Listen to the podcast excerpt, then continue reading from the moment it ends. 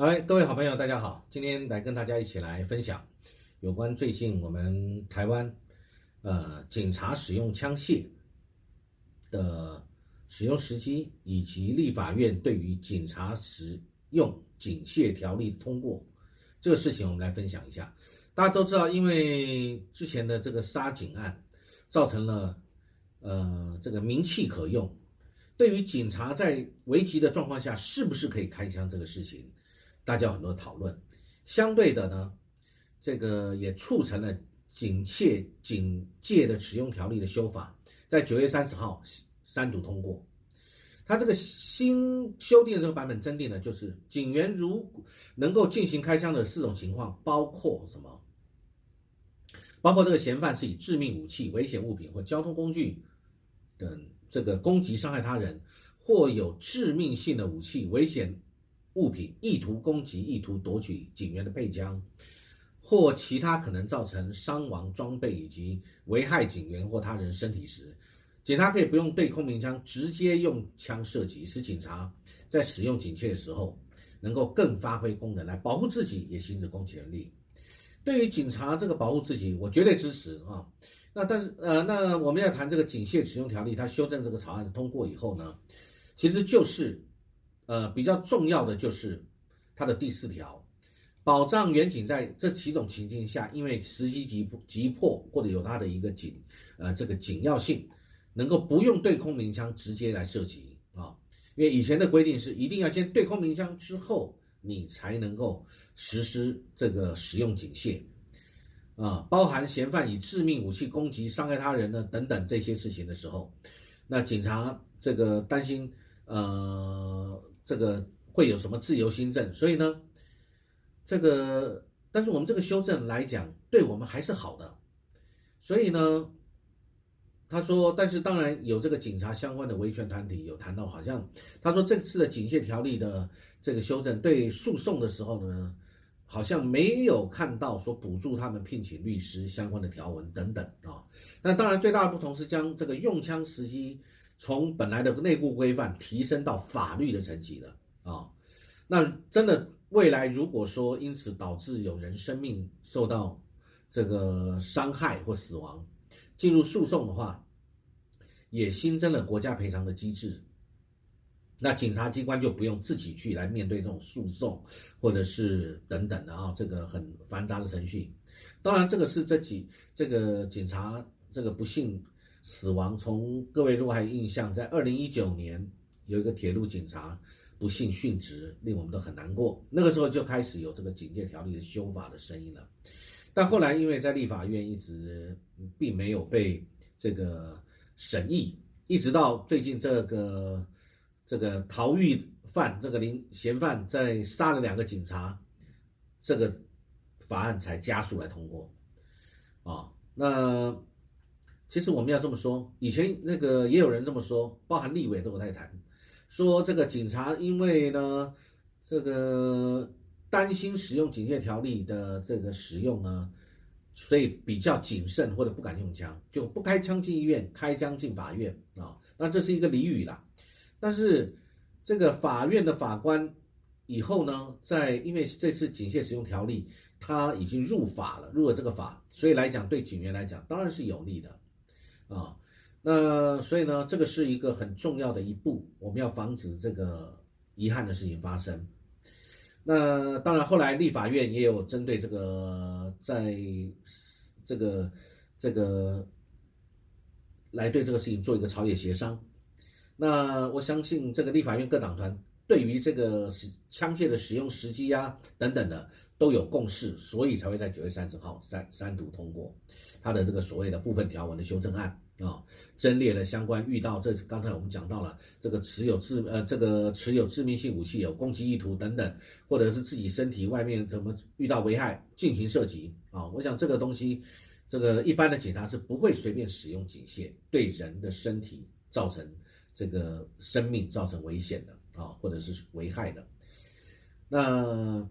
当然，但是因为警察面对各种情实际情况的时候，他其实他的这个情况是很复杂，而且不一定是，呃，你可以有时间让你去做一个判断的，你必须立即当机立下，立即去判断使用时机。但是相对的，这也是要这个令我们来深思另外一个方面啊。这个我们对警察的保护一定是要，但是联合国在执法里面使用武力和枪械的有个基本原则，它特别条款也规定，明令警察人员在执行职务的时候，主观上如果认为如果不制止这个犯罪嫌疑人的行为，可能就会危害到警察或者他人安全，那么可以不经鸣枪警告使用枪械进行射击。那这个我们这次三路条文就明定，第一个是致命性武器、危险物品、交通工具，所以这几个都是除了武器之外，交通工具也是一种攻击、伤害、假使劫迫他人的工具了。或者再来就是说有事实认定他持有致命性的武器，哈，会意图攻击他人，或者意图夺取警察人员的配枪，啊，或其他致命性的机具。再来就是有这个危害他人生命或身体，情况急迫啊。那我想这个。这个当然，未来如果真的有发生这种事情，当然一定要有一个调查小组啊，是来厘清警员在那个时时间点上面，他使用警枪是不是适宜啊，有没有问题？我想这是一个重要的一个一个里程碑啊。另外，但是也有一个很重要的，就是要平衡嘛。所以呢，这个三读条文它有新增，内政部应该遴遴聘相关机关的代表及专家学者组成调查小组。依职权或依司法警察机关申请，就所属人员使用警械致人死亡或重伤的时候，他的警械的使用时机、过程跟相关的行政责任，也要调查跟提供意见，来判断他是不是妥适啊？这个这个事情他的行为在那个时间点是不是有这样的急迫性，有没有逾越必要的程度，有没有滥用而伤害人民的权益啊？呃，这个我们举一个最高法院一百零五年。这个台非字第八十八号的判决，跟他的这个审判的这个裁决，认为通缉犯拒捕遭警员对空鸣枪示警，他不理，然后踩油门迅速以顺时针方向倒车绕过远景，要逃离现场。这个时候远景在使用枪械，没有选择对通缉犯这个侵害最小方式，也就是比例原则，啊，就对他的下肢连开三枪。用枪的方式逾越了必要的程度，致所达所欲达成的行政目的与侵害的法益轻重失衡啊！所以就是说，他并没有伤害你，但是你为了要阻止他逃或怎么样，你就直接对他用枪。所以呢，这个的确是有侵害他的这个这个行为。所以呢，这个远景的用枪时机是否过当，这个警察这个法院就要去受理，而且要去查清楚。因为呢，我们要保护警员的这个生命。的安全，但同时我们也要维护在合理的范围、比例原则允许的之内，我们要去合法去这个也要保障这个相对人的这个人权啊。所以呢，他是不是正当这个呃这个确实需要来调查，而且需要来平衡啊。所以呢，是否逾越法令的授权，应该要身临其境，从现场那一个当下的行为跟那样的一个环境作为一个判断的基准啊。那么来作为最后，所以这个事情到最后还是要经过一个司法的程序。当警员今天用枪之后啊，只是说对这个警员的用枪，我们现在多了一个保障啊，而且呢增加一些相关的客观性，而且呢入法了以后呢，保障远警跟相关当事人的权益，建立一个公正透明的警械使用的一个机制。所以未来警械使用条例的修正，增设警械使用审查委员会。并参考联合国执法人员使用武力和枪械的基本原则加以检视，这的确是有必要的啊。所以呢，那我们谈到这个地方，我们要继续再谈一个问题啊，呃，就是呃，如果他是亮刀或者有其他急迫性的这个情况，的确是警察会大胆用枪了。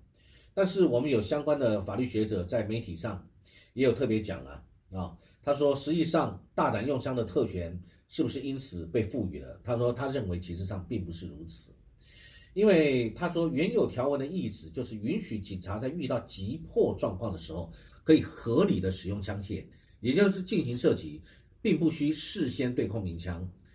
那他，那这位学者他讲的也是，修正条文只是同语反复，并没有给予警察任何不计后果就可以禁允开枪的特权。也不会有说开枪打死或打伤嫌犯以后不受追究，啊，不是的，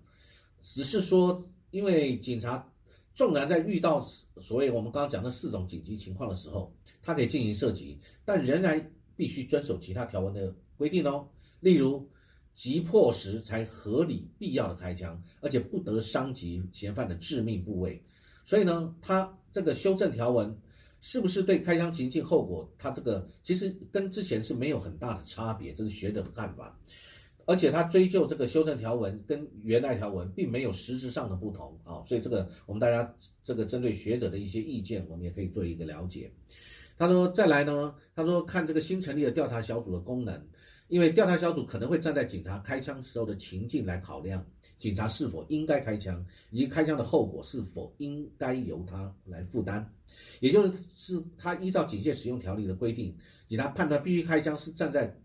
国家的这个权利的这个立场下做的判断。若判断当时的这个完全依照法条的规定，也就是急迫、合理、必要，而且是在一个合理的范围之内。而且也不是涉及这个嫌犯的致命部位，那对他后果当然不必负责。这个所以不论这个嫌犯他伤或或者死亡，就是叫做这个依法令行为，就是依法行政啊。重力后果并不是如